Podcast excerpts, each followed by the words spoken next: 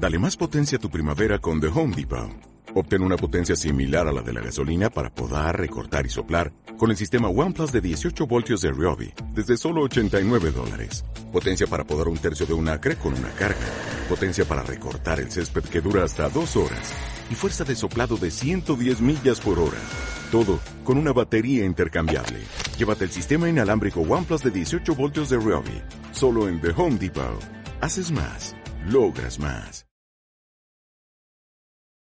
Estamos a unos momentos de comenzar nuestra siguiente transmisión. Om Radio, un espacio para todo aquel que busca compartir un mensaje de bienestar a nuestra audiencia. Transforma tu perspectiva a través de nuestros programas de la mano de expertos. Sintonízanos en Facebook Live, YouTube, Spotify, iBooks y Apple Podcast. Comenzamos.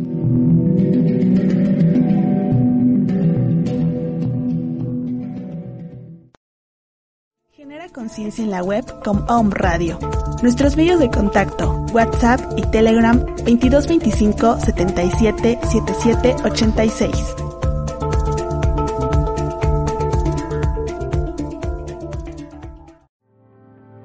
Desenredando la madeja, un recurso terapéutico.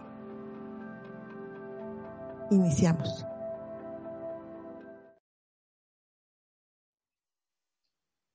¿Qué tal? Muy buenos días, muy buenas tardes. Yo soy Almalicia Sánchez y bueno, pues está en un programa más de Desenredando la Madeja. Aquí este, saludándolos con un invitado como siempre especial, ya que pues los voy eligiendo por, por desde, ese, desde esa necesidad de saber un poco más sobre los temas, sobre los conocimientos que, que pues ustedes están teniendo. Bienvenido, bienvenido, le estoy dando la bienvenida al licenciado Víctor Castañeda, él es licenciado en idiomas, enseñanza y diversidad cultural por la Universidad Popular Autónoma del Estado de Puebla. Además, déjeme decirle que fue graduado con mención honorífica. Muchas felicidades de, de, este éxito tuyo. Y bueno, pues, ¿qué te puedo decir, no? Un honor tenerte aquí y pues para que nos compartas un poco más de este tema que ya habíamos abordado en un programa anterior. Nuestro tema del día de hoy es percepción y lenguaje, la segunda parte. Y bueno, pues además tú eres fundador de Tactol y pues ya nos habías explicado en la primera sección qué significan estas siglas, eh, la influencia que tiene sobre nuestros orígenes como mexicanos. Y bueno, cuéntanos también, ¿no? Este, pues sobre los servicios que están dando en esta, en, en este lugar, en esta empresa. Bienvenido, eh, licenciado Víctor. Muchísimas gracias, gracias por tu invitación, un, placer como siempre. Este, pues aquí que, no se siente como, como una exposición a profesores ni nada, o sea, es básicamente un, un, diálogo, una conversación entre dos personas, pues para, para hablar de muchas cosas que a veces damos por sentado, pero que, que, que tienen una trascendencia mucho más importante de lo que realmente nosotros conocemos, ¿no? Entonces, este, pues no, muchísimas gracias de nuevo por, por tu invitación. No, pues es un honor tenerte nuevamente acá realmente. Bueno, al final platicaré todo lo que, todo lo que estás, la estructura que le estás dando a, a este programa y cu cuando estás, este, pues, dándonos a conocer un poco más sobre este tema desde tu especialidad, eh, es, se vuelve eh, un tema que se puede discutir con seriedad. Es, es, sobre mi trabajo, sobre el trabajo que yo realizo y me encanta esta forma en que este, pues tú nos estás explicando, ¿no? Que a veces pues a simple vista no se, no se le da como esa seriedad que se, que, que se requiere, ¿no? Entonces, bueno, pues adelante. Bienvenido nuevamente.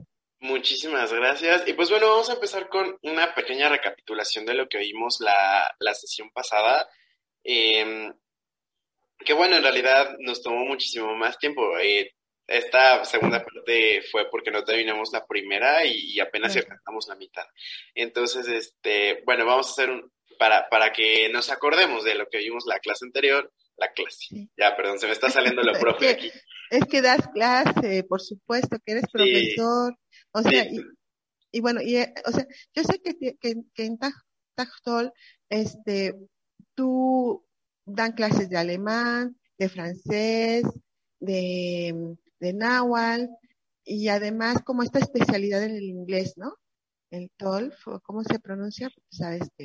Eh, eh, el TOEFL. Eh, sí, en TOEFL, este, nosotros, de hecho ahorita vamos para el verano, vamos a abrir cursos básicos para presentación personal de francés, alemán, ruso también, vamos a abrir ruso. Ah. Náhuatl, este, y ya vamos a tener niveles más avanzados para inglés para la presentación del TOEFL, todos los que se quieran certificar, pues vamos a tener también un taller para que sepan esos tips que aunque sepas inglés, inclusive nosotros vamos a ver en español, no es lo mismo hablarlo cotidianamente que ya presentar un examen, porque o, o, o, precisamente de la percepción, o tú te pones nervioso porque sabes que es un examen, porque es una prueba, porque lo necesitas para graduarte, para hacer un viaje, para el intercambio, entonces, aunque sepas inglés, pues bueno, también este, hay que saber contestar el examen. Nosotros los ayudamos con eso.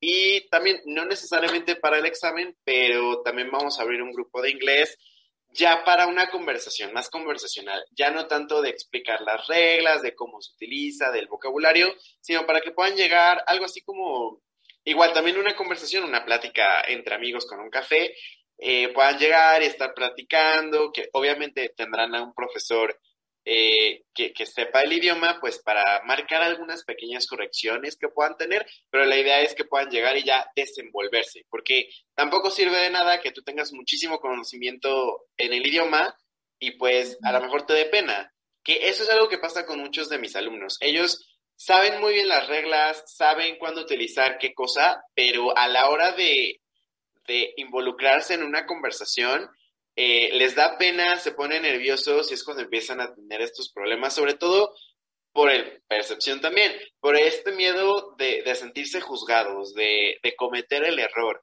que, eso es algo a lo que nosotros, sobre todo en idiomas, nos enfrentamos mucho, a, estudiantes que toda la vida han estado oprimidos o, o, que les han inculcado ese miedo de no, es que no te equivoques, equivocarse está mal, y, todas esas cosas, cuando en realidad, sobre todo en idiomas, es, e, es una disciplina que necesitas estar practicando. Aquí me voy a echar encima muchos ingenieros, pero, por ejemplo, en matemáticas puedes estar tú solito con tu libreta haciendo tus ejercicios, haciendo tus cálculos, tu calculadora, eh, fórmulas, y tú solito lo puedes hacer. Pero en idiomas, idiomas, el, fin último de, de, un idioma es la comunicación.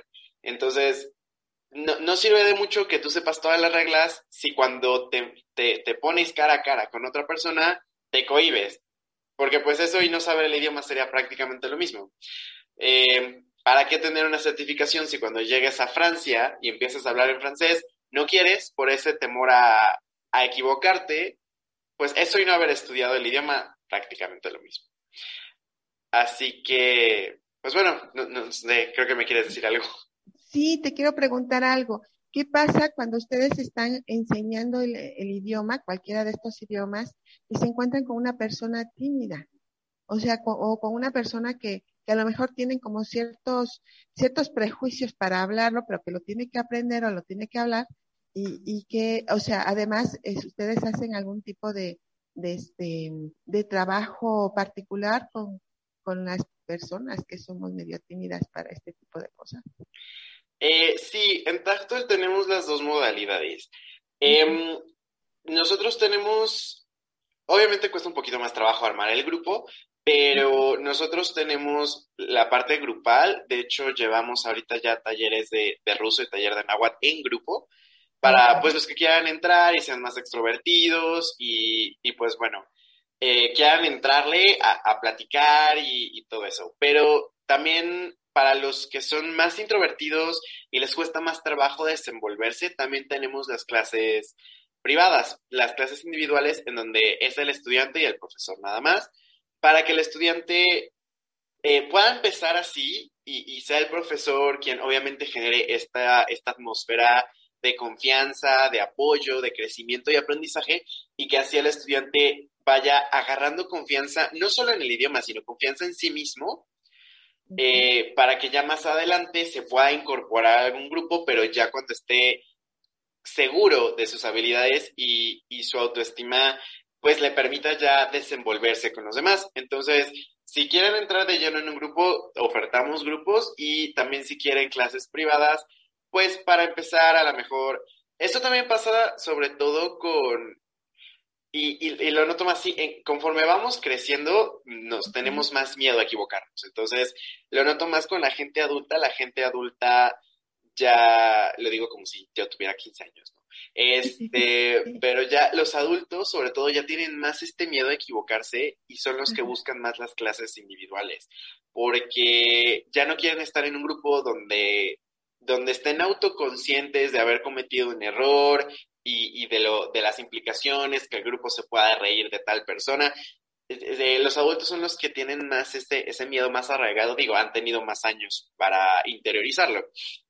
A diferencia de un niño que va, se equivoca, se ríe, este, se le cae la paleta, la levanta y la vuelve a, chupar, o sea, un adulto no va a hacer eso, no, ¿qué, qué, me dirán? Y todo eso. Entonces, eh, con los niños es más fácil eh, tenerlos en un grupo, pero tenemos para los dos, tenemos tanto individual, para quien quiera llevárselo un poquito más calmada, su propio ritmo, sentirse más seguro y a partir de ahí ya tener este, evaluaciones, que de hecho para los individuales no es, eh, sí es el estudiante y el profesor nada más, pero una de las técnicas que tenemos para, para que se vaya desenvolviendo, muchas veces te acostumbras al acento de la otra persona.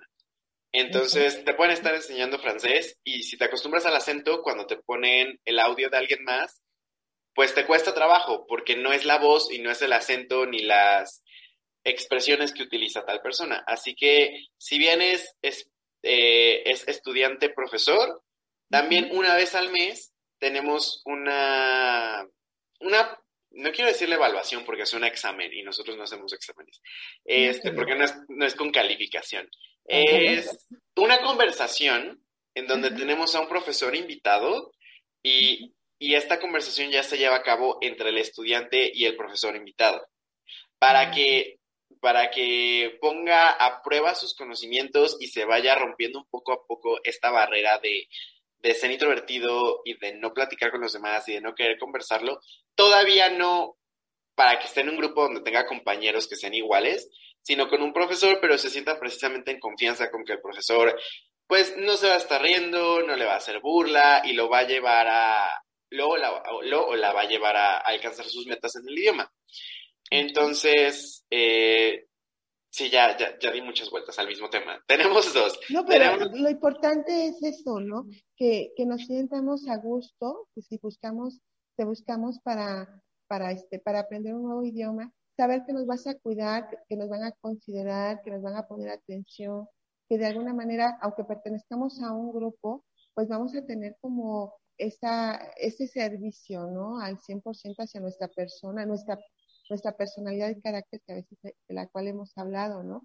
Porque si soy tímida seguramente ha de ser por algo, ¿no? Y me tienen y, necesito como esa parte, ¿no? De contención para poder dar un paso muy importante, porque bien lo dijiste en el programa anterior, como esa, ese, esa necesidad de, de, pertenencia a la mamá en el sentido de la patria, el lenguaje, o sea, ¿quién nos, quién nos enseña a hablar? Realmente es una mamá que nos enseña a hablar.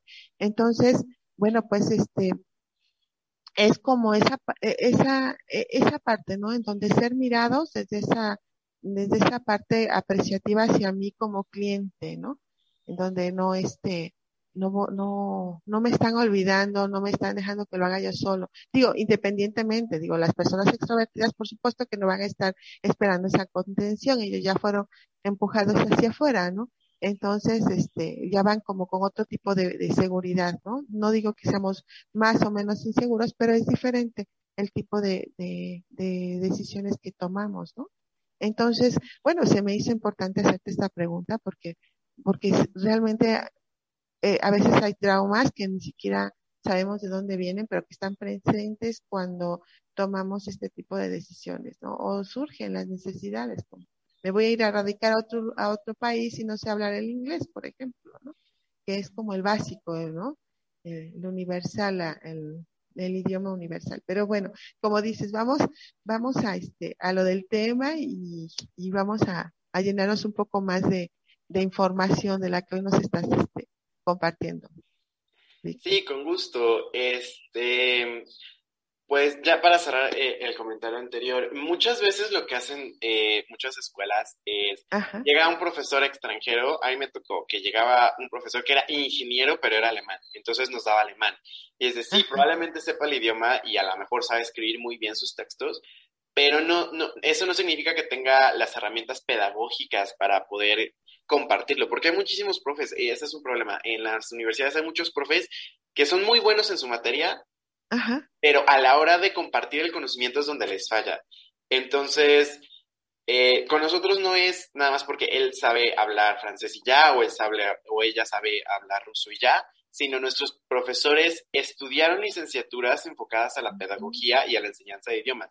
Precisamente por eso nosotros estamos muy conscientes que todos somos diferentemente iguales y todos somos igualmente diferentes. Eh, Lo que mencionabas. Entonces, eh, pues bueno, de las primeras cosas que nos enseñan, y ya para entrar en, el tema de, lengua y percepción, es esto, e, este asunto tiene que ver con neurolingüística, porque lingüística no solamente es textos y ya, sino hay muchas variaciones. Está la parte de la lingüística que se enfoca a estudiar la lengua como tal, la estructura, los significados, o también la neurolingüística, que eso es en lo que vamos a entrar ahorita, que esto tiene que ver con la lengua y nuestro cerebro. Incluye, de cierta forma, medicina, biología con el cerebro. Así que, bueno, eh, hubo un, ay, todavía vive un, un, lingüista que propuso que todos nosotros tenemos algo que se llama LAD, que es el Language Acquisition Device, o sea, un dispositivo en nuestro cerebro que es el que nos permite aprender los idiomas y que es el que nos nos permite eh, desenvolvernos eh, en la parte de la lengua. Em, y que sin esta no podríamos aprender un idioma. Eh, en efecto, no, es no es como tal un aparato que tengamos una computadora, una USB, o sea, no, no es así, pero sí hay regiones de nuestro cerebro que están muy enfocadas al idioma y que conforme vayamos trabajando la plasticidad cerebral, nos va a ayudar a hacer más conexiones con nuestras neuronas y, pues bueno, tener mayor este, habilidad eh, cerebral. Em, este language, language Acquisition Device lo propone Chomsky y menciona que gracias a este es que un niño en México pueda aprender español y que un niño en Bangladesh pueda aprender bengalí y que un niño en China pueda aprender chino mandarín eh, y que sin este LAD no podrían. Ahora, eh, esto mismo es lo que nos dice la diferencia que también habíamos hablado en la conversación anterior entre la comunicación animal, que no es una lengua, y la nuestra. Si tú juntas a un perro de Francia con un perro de Brasil, se van a entender y van a jugar y pues van a estar dando vueltas y se van a oler y, ya, van a poder entablar esto porque con ellos su comunicación es instintiva. Pero si tú juntas a una persona que habla francés con una persona que habla portugués, a lo mejor se van a entender porque los idiomas se parecen un poco, pero no va a ser al 100%.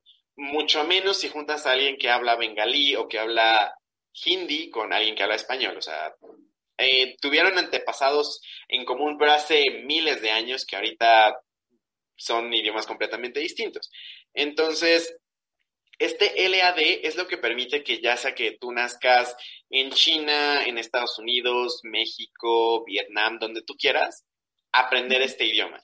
Y ahora, cada, cada idioma, y por esto decimos que somos diferentemente iguales e igualmente diferentes, cada idioma tiene una gramática. A lo mejor primero hablas del sujeto, luego el objeto, luego el verbo, o primero el verbo, luego el sujeto, no importa la gramática que tengas, pero también Chomsky propone una gramática universal que es que todos los idiomas, sin importar lo diferentes que pueda ser uno del otro, tienen factores en común que permiten que el humano los pueda aprender. Si no tuvieran esta gramática universal de la cual desprenden todos los demás, no podríamos entendernos.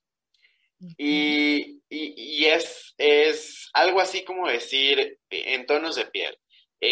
están las personas caucásicas, las personas afroamericanas, las personas negras, eh, colores en el medio, pero a fin de cuentas todo es piel. Lo mismo sucede con el idioma. Pueden hablar español, inglés, francés, este, bengalí, ruso, eh, punjabi, eh, los idiomas que sean, son muy diferentes uno del otro, pero a fin de cuentas es un idioma. Es esta la que nos permite aprender el idioma de los demás. Ok. Voy entendiendo. Te quiero comentar algo que ahorita que estabas hablando de este tema, me acordé. Este Sereda, Centro de Reconocimiento del Alma, donde realizo mis constelaciones familiares, también hay un negocio familiar. Y alguna vez seguramente pasaste por ahí, viste que están unos aparadores, ¿no? Entonces una tía nos ayudaba hace muchos años, hace como 15 años, a este negocio familiar y llega una persona como árabe, porque hasta traía su, esto que los caracteriza, ¿no? Turbante. un turbante. Y se pone frente y ve un, algo que le interesa y habla en su idioma. Y mi tía bien linda se acerca, tiene unos ojos verdes muy grandes, muy bonitos, se acerca y, le, y empieza a tratar de entenderle, ¿no? Y el señor hablando así medio raro. Y de momento el señor se desespera de que mi tía no le entendía y le empieza a hablar en inglés.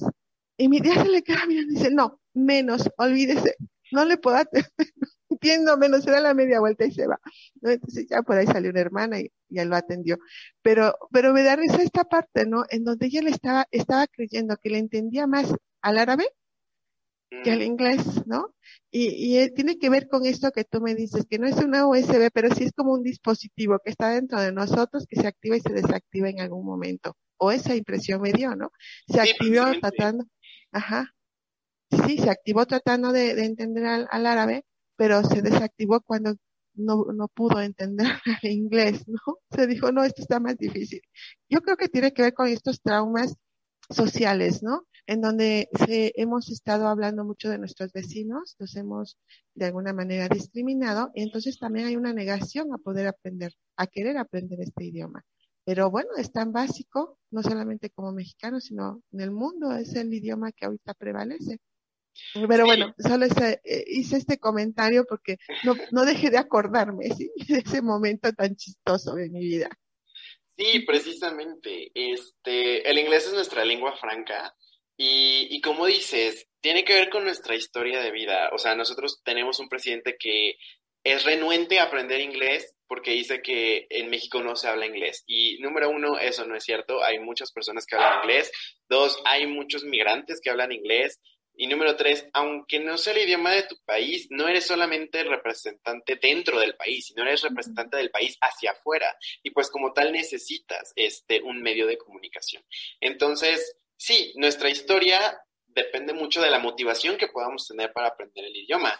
Eh, a mí, una de, de, las cosas que más me han sorprendido, porque yo, yo ya lo vi, ya lo viví como, pues como un adulto, que, que sí, muchos dicen, no, es que conforme vas creciendo la sociedad te va haciendo de una manera y, y pues ya no, o sea, eres tú a partir de la sociedad. Y, y sí es cierto, por lo menos en el mundo de los idiomas, uh -huh. eh, yo tenía un profesor que nos comentó que él vivió en Estados Unidos por un tiempo y, y tenía un hijo y se lo llevó. Uh -huh. el, el niño hablaba, hablaba español, no aprendió inglés. El niño hablaba español. Y este profesor tenía un compañero de la universidad que era ruso.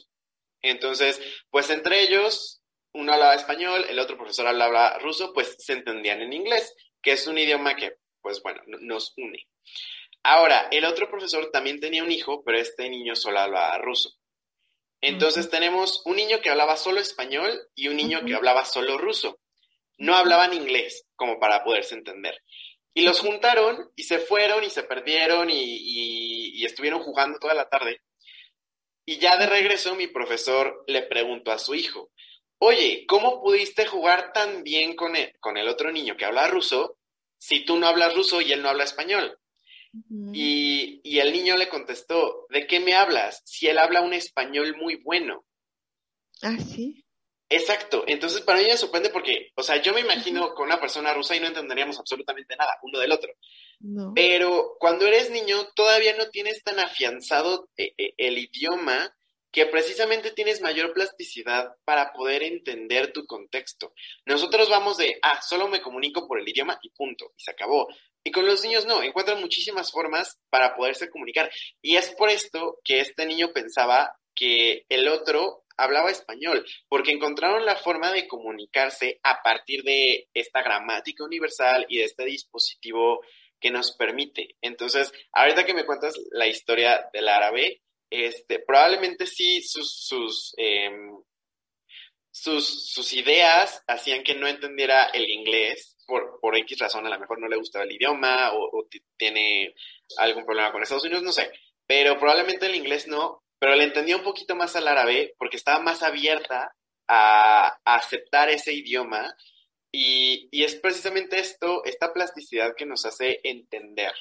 Obviamente no vamos a entender una constitución, pero por, por, lo menos un poquito de, de lenguaje eh, cotidiano sí. Y ahí es donde entran otras cosas, em, como la psicolingüística, que es la, la, reacción que genera en nuestras mentes un idioma y la percepción. Además, te había comentado, una lengua es un sistema de sistemas. Eh, no, una lengua es un sistema de símbolos. Porque la lengua española, pues tiene las letras del abecedario y se, y se mezclan entre sí y así es como genera la lengua española, que es un lenguaje, es un sistema de sistemas. ¿Por qué? Porque nuestro lenguaje incluye la lengua española y otras formas de lenguaje no verbal. Entonces, hay muchísimas formas de lenguaje no verbal, eh, que bueno, creo que ahorita ya estamos próximos a una pausa, entonces mejor me las guardo para después. Sí, ya este, estamos Ajá. Pero bueno, mientras llega la pausa, igual te sigo comentando de la parte de neurolingüística y estos dispositivos, que sí, como niños eh, no estamos tan, tan encuadrados en lo que ya sabemos a la diferencia de ahorita. Entonces, por eso es que estos niños se pudieron entender y pensaban que hablaban el mismo idioma, porque no estaban tan encuadrados en lo que la sociedad les dijo, sino simplemente buscaban la forma de comunicarse. Ahora también hay ciertas dificultades para aprender un idioma respecto a otro. Y muchos llegan a preguntarme, oye, ¿cuál es el idioma más difícil? Y pues bueno, esto es algo muy relativo que depende de muchísimos factores. Em, por ejemplo, si bien hay idiomas que tienen más conjugaciones, no lo negaré, el español y debemos agradecer haber nacido en una parte donde se habla español porque hay muchas conjugaciones, muchos tiempos verbales, muchas personas a diferencia del chino, que si nosotros vemos, no, es que el chino sí, obvio, tiene sus dificultades porque es un alfabeto muy diferente al de nosotros y es también una pronunciación, es un idioma tonal, entonces si tú cambias la nota con la que hablas, ya es una palabra completamente diferente, pero en su construcción gramatical es más sencilla. Yo te puedo decir, yo como, presente, yo comeré, futuro, yo comí, pasado. Entonces la terminación cambia y a partir de ahí es que nosotros sabemos el tiempo en el que hablamos. En, el chino no. En chino es yo como hoy, presente. Yo como mañana, futuro. Yo como ayer, pasado. No necesitas conjugarlo tanto, sino simplemente con agregar tu, tu adverbio hoy, mañana o ayer. Ya estás hablando presente, futuro, pasado. Entonces, lo difícil ahí es los tonos, pero la cuestión gramatical es más sencilla. Mira, eh, vaya, eso es algo totalmente nuevo para mí. No, no lo había, no lo sabía. Es, es muy interesante. Y bueno, para, para que podamos continuar con el tema, pues mejor nos vamos en este momento a un corte, este, muy, muy breve, de dos minutitos, y volvemos para que continuemos con el, sobre esto. Gracias. Pues nos vamos a un corte, por favor, aquí en cabina. Desenredando la madeja, un recurso terapéutico. En un momento continuamos. La Matista, sincronía para tu alma. Acompañamos tu camino con nuestros elementos holísticos. Conoce nuestros productos.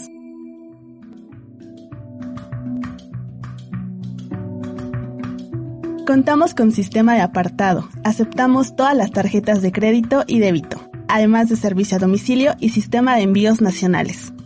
Visítanos en Río Verde 5925 Jardines de San Manuel.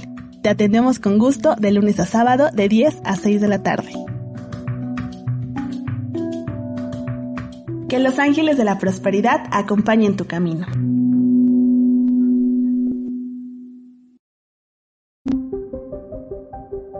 Somos pensamiento y transformación positiva. Nuestra Escuela Metafísica Connie Méndez Verde Luz te ofrece una amplia gama de cursos apegados a las enseñanzas de Connie Méndez. Deja que la divinidad acompañe tu camino e intégrate a nuestras aulas virtuales para acercarte a la transformación por medio del pensamiento positivo. Cada palabra que pronuncias es un decreto que se manifiesta en el exterior. Las palabras construyen tu vida. Soy Lizeth Lara y todos los viernes a las 11 de la mañana tenemos una cita en Mañanas de Alquimia, en donde vamos a transmutar nuestra energía, vamos a encaminarnos en la ruta del alma y también nuestro plan álmico a través de susurros angelicales. Soy Lizeth Lara, viernes 11 de la mañana, Mañanas de Alquimia, por Radio.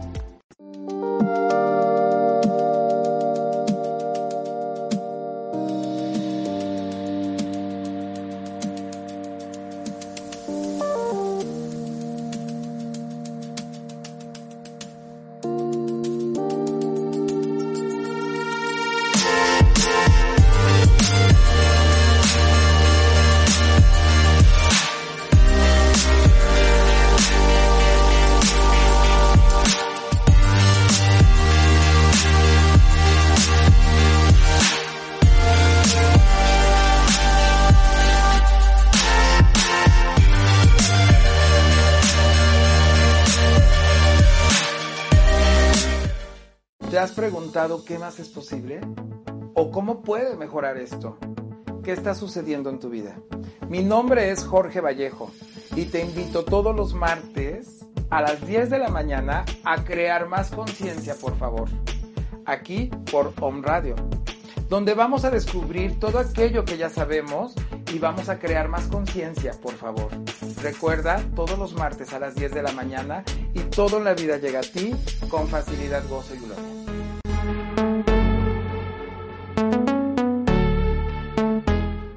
Desenredando la madeja, un recurso terapéutico. Continuamos.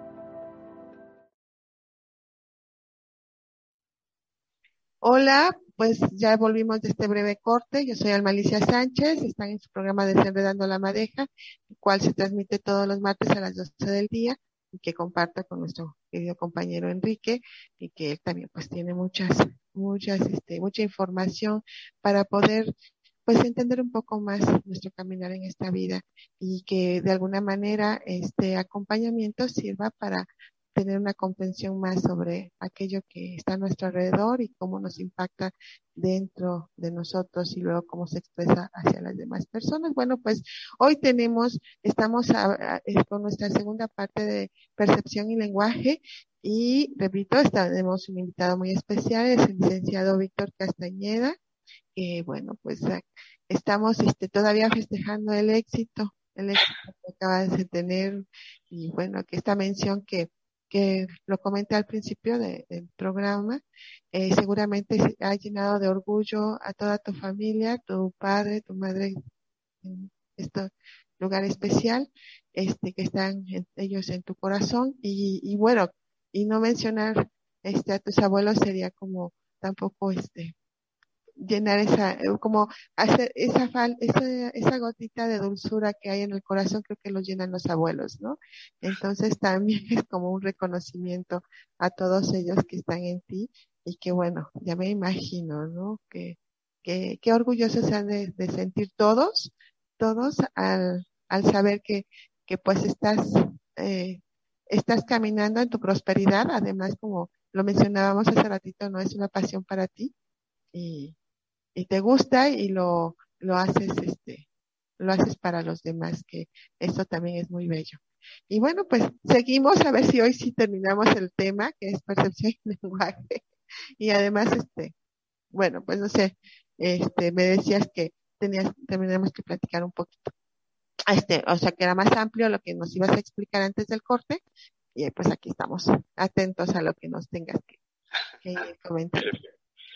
Este, sí, bueno, esto ya lo habíamos abordado eh, la, la, sesión anterior, pero bueno, eh, no está de más recordarlo un poco, que no solamente nos comunicamos a partir de, del lenguaje verbal, no solo a través de palabras, sino que también nosotros tenemos el lenguaje no verbal. Hay ocho principales, este, bueno, no, hablaré de todas hoy, pero por lo menos de las que más podemos ver eh, o, o percibir son, la principal es qué tan cerca hablamos uno del otro. Entonces, por eso nos costó como, igual lo mencioné en la, sesión anterior, como mexicanos nos costó mucho trabajo porque Hay otros países donde la distancia depende, bueno, en todos los países la distancia con la que tú hables con una persona depende de la cercanía que tienes con la persona. Este, de hecho, hay estudios y si quieren buscar este, probablemente ahorita si buscas distanciamiento social México te va a aparecer datos de la pandemia, pero si le sabes rascar un poco, eh, te, te, aparece lo que es normal, en qué tanto, en qué, en qué distancia hay entre una persona y otra, dependiendo de la cultura. En países europeos, con tus amigos guardas, que será como un metro y medio de, distancia. En México con tus amigos, o sea, 20 centímetros y ya es mucho. Entonces, puedes también investigar esta clase de cosas. Te digo, si buscas distanciamiento social, eh, probablemente ya te aparezcan cosas de pandemia, pero eh, distanciamiento en conversaciones, distanciamiento conversacional, espacio físico entre conversaciones, entre hablantes, te van a aparecer estos resultados de qué tan cerca habla una persona de la otra. Muchos extranjeros se sienten invadidos en su espacio personal porque están acostumbrados a metro y medio de espacio entre uno y otro, mientras que aquí en México no, no hacemos eso.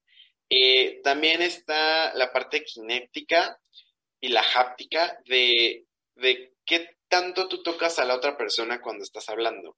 Eh, todas estas cosas de se ríen y empujas a tu compañero o este o por ejemplo, agarras a alguien de la espalda y le estás sobando o, le estás dando palmadas. Eso también es un lenguaje y eso quiere expresar muchas cosas que probablemente y a veces es mejor hacerlo físico que, que decirlo.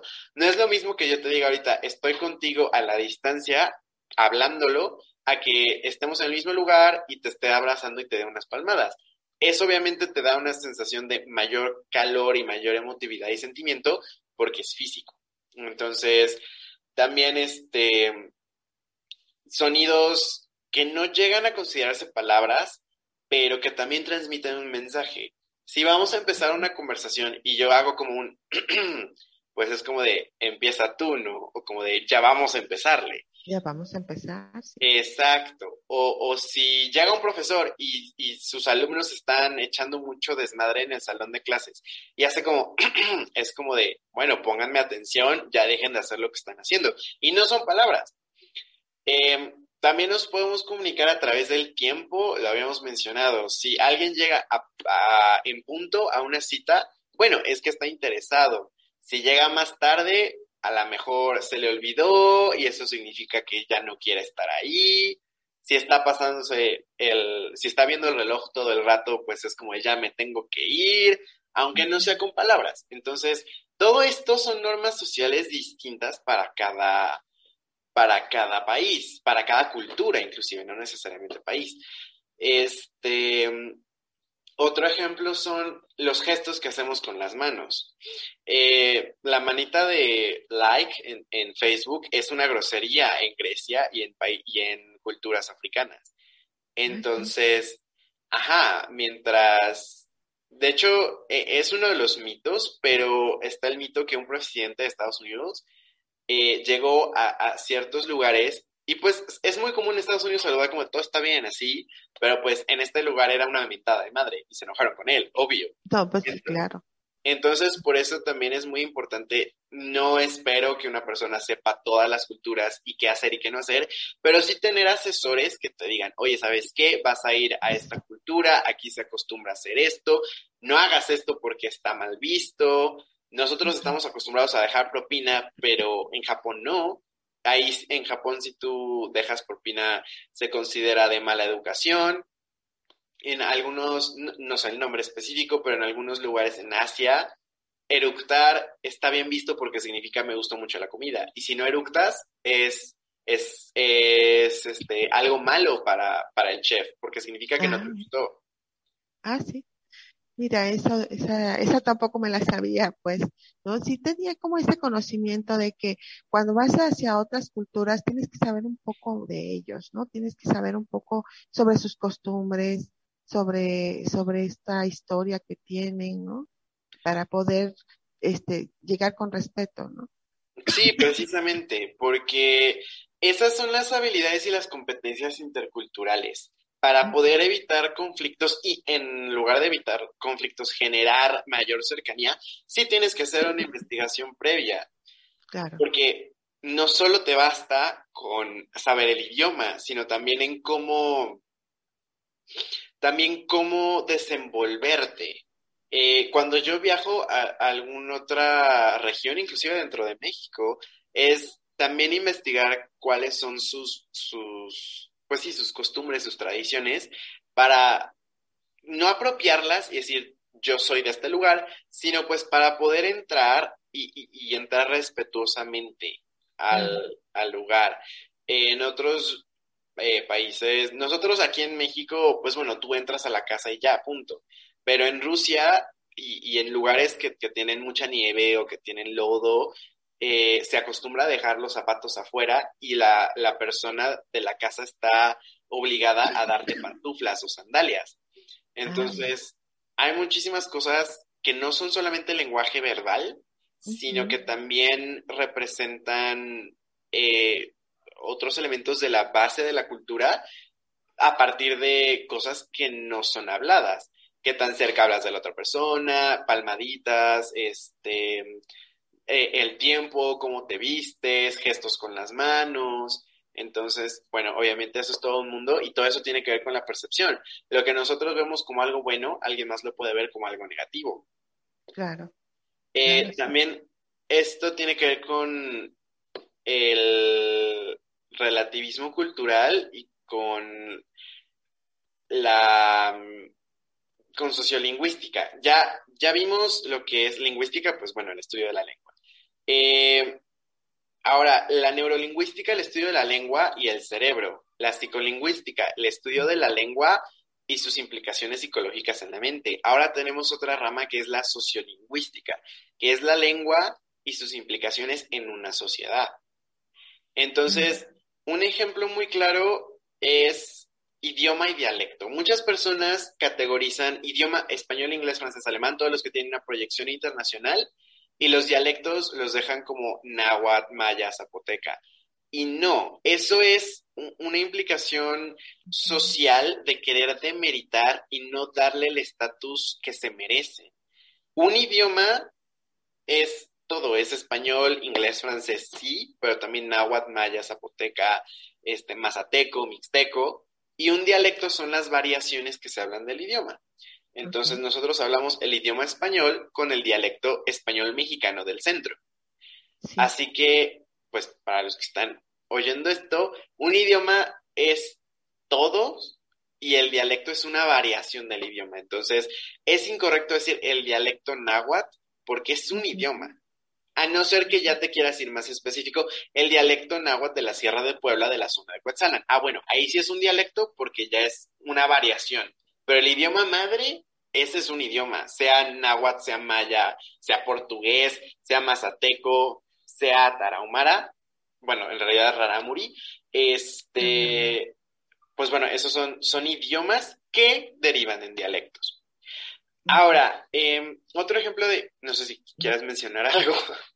No, sí, sí, vaya, es que lo que quería comentar es que esto que estaba, pues, estabas comentando, lo, lo dijiste en el programa anterior, que para mí fue también algo que no, lo, no había tomado conciencia, no me había fijado, y pues nos lo diste a conocer a todos, entonces, bueno, este, si quieren escuchar más sobre este tema, pues en la primera parte que hablamos sobre percepción y lenguaje, este, pues ahí pueden también, ¿no? Volver a escuchar esto con más detalle, porque eh, ahí sí fue como más, más explicado, ¿verdad?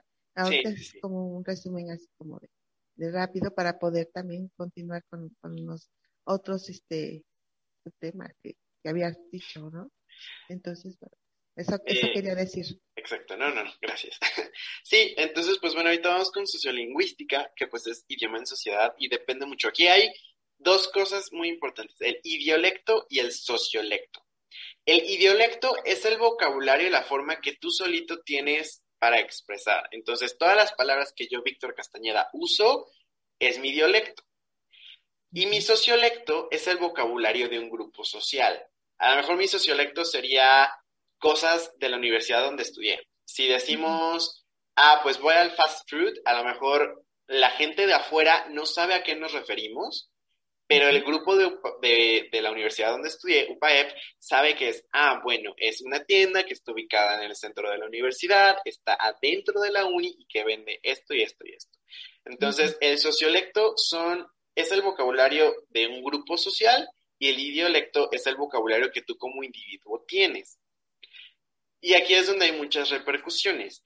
Eh, tenemos algo que se llama el code switching, que es cuando tú cambias literalmente es una un, cambio de código, que es cuando tú cambias el idioma. Entonces, eh, hay mucha gente que se queja de esto. En México, si nos vamos a la frontera, es, distinto. Pero en México, eh, sobre todo en mi generación y, y, en la ciudad, utilizamos muchos anglicismos, que son palabras que vienen del inglés, que a lo mejor no son necesarias porque sí existe su traducción en el español. Pero muchos ya dicen, ah, eh, necesito entregar un paper. Porque dicen paper cuando puede ser un documento, un ensayo, eh, un trabajo.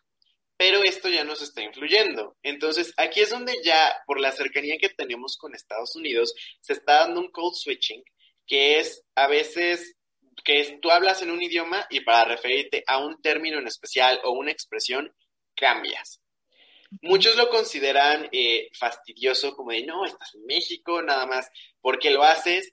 Pero bueno, yo de experiencia personal te puedo decir que, por lo menos nosotros que estudiamos idiomas y que llevamos clases en diferentes idiomas, a veces sí se te cruzan los cables, la neta, y, y terminas, y te quedas con un chip, precisamente como lo que habíamos hablado del Language Acquisition Device, y se te queda un chip que tú estás hablando en inglés y a lo mejor te sales y, al taxista le hablas en inglés. Y no es por quererte sentir más, con mayor prestigio, con más educación. O sea, no es nada de eso. O para que, se entere que, que, sabes hablar inglés. Para que se entere, no es eso. Hay veces sí, no voy a mentir, hay gente que sí lo hace pues por este blog, por este sentirse más, pero eh, en, mi caso y muchos de mis compañeros y profesores sí nos llega a suceder porque tienes una clase en inglés y te quedas pensando en inglés y, y pues sales pero tu chip se queda en inglés. Entonces, este, pues sí es otra vez cambiar ese código al español. Y en muchas ocasiones con nosotros, en, en idiomas, hay muchos términos que la clase la llevamos en inglés. Entonces, estos términos los aprendimos en inglés y no tenemos la traducción, que probablemente sí exista, pero no la tenemos al español. Entonces, nos puedes escuchar eh, platicando en una cafetería y, y decimos como de eh, necesito sortear esto, que no es del sorteo, sino del verbo inglés to sort, que significa organizar. Entonces, no es por sentirnos más, sino que son términos específicos que aprendimos en inglés y que los usamos y empleamos en inglés, entonces no tenemos esa traducción. Eso es un code switching que para algunos es fastidioso. Em, pero para otros es el medio en el que se habla, como con nosotros que no lo aprendimos en español, sino en inglés. Y ya si nos vamos a la frontera, a ella es más un spanglish, que ahí no es solamente un cambiar de código aleatorio, sino en spanglish ya es una mezcla de la gramática del español y la gramática del inglés. Así que ahí ya no es solamente algo aleatorio como un cambio de código que nosotros podemos tener, sino como están inmiscuidos en, en este medio donde se hablan los dos idiomas, agarran de acá y de acá y ahí es donde generan el tercero.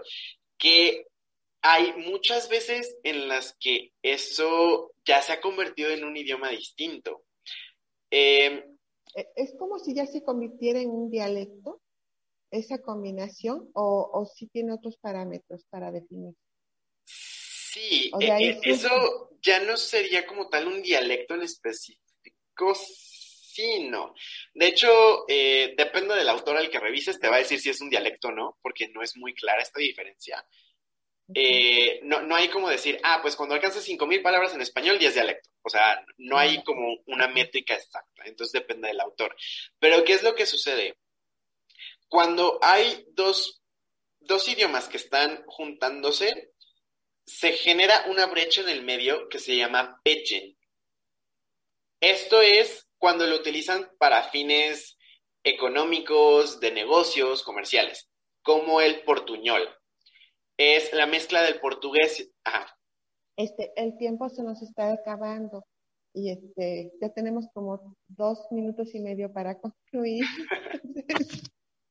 este, pues digo, salen, siguen saliendo. Yo sé que no va a ser la última vez que vamos a tenerte aquí como invitado.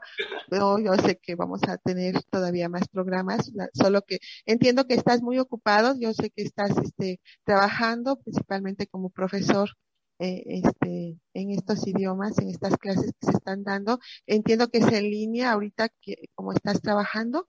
Este, y bueno, pues eh, buscar más información. Tú nos diste este, tus, tu, eh, los enlaces a donde podemos encontrarte, que es en Instagram, en Facebook, eh, como asesor, tag, como Tactol, este, asesorías, ¿verdad? Punto asesorías. Tactol.asesorías. Ajá, y este, tu correo electrónico es... Tactol.asesorías.gmail.com Ok. Y, el número de WhatsApp o, para llamadas es 2216 54 64 73. Ok, perfecto. Entonces, digo, para los que no te, no, no escucharon todo, o a lo mejor eh, están pasando todos tus datos aquí en OnRadio, www.omradio.com.mx. Este, este programa pues lo pueden descargar en cualquier momento, escucharlo. Y bueno, en comentarios pues también lo que deseen saber, pues aquí los vamos a ir revisando para que para darles más información. Y bueno, pues van a haber más programas, todavía no les decimos cuándo, solo que cuando el licenciado Víctor Castañeda pues tenga un poquito más de tiempo, ya nos estaremos organizando que espero sea pronto. Y pues nuevamente, muchas felicidades. Este, eres un hombre joven, pero se nota tu experiencia, además de muy buena fuente, que tú ya has, has dado clases desde hace un buen rato, ¿no? Y que tu juventud no tiene nada que ver en este sentido con la experiencia que ya tienes en este ámbito. Entonces, este, bueno, pues gracias, gracias por, por haber estado en este programa y, y habernos dado toda esta información ya, ya platicaremos más adelante sobre muchísimos más temas, sobre todo este tema de comunicación. Este, algo que nos quieras decir, algo más, este, Víctor. Este, pues bueno, nada más para cerrar esto, que de lo que hemos hablado la sesión anterior y esta, pues pueden salir muchísimas cosas más, inclusive obvio cosas que yo no conozco. Eh, y precisamente por esto es siempre recordar que conocer un idioma nuevo es un mundo nuevo. No solo es saber decir, hola, yo me llamo en español, inglés, francés, ruso, sino que es meterte en un mundo nuevo y como un mundo nuevo hay, hay aspectos que no solo son lingüísticos, que no solamente eh, tienen que ver con el idioma, sino es más de expresiones no verbales, cuando decir algo, cuando no, gestos, la cultura, la historia. Entonces, pues bueno, eh, simplemente tener en mente que cuando aprendes un idioma nuevo, no solo es un idioma, sino es un mundo completamente distinto. Ok, eso está fabuloso. Eso llama mucho mi atención. Y bueno, pues espero que también esté, sea de interés de todos nuestros escuchas. Y bueno, pues aquí estaremos con, con más programas. Gracias. Gracias, Víctor. Gracias este, también a, Cabina. Gracias, Roger. Gracias a un radio y a todos los que nos están escuchando. Yo soy Almalicia Sánchez y nos veremos próximamente el mes siguiente con un programa más de Desenredando la Madeja. Gracias. Hasta pronto. Desenredando la Madeja, un recurso terapéutico. Hasta la próxima.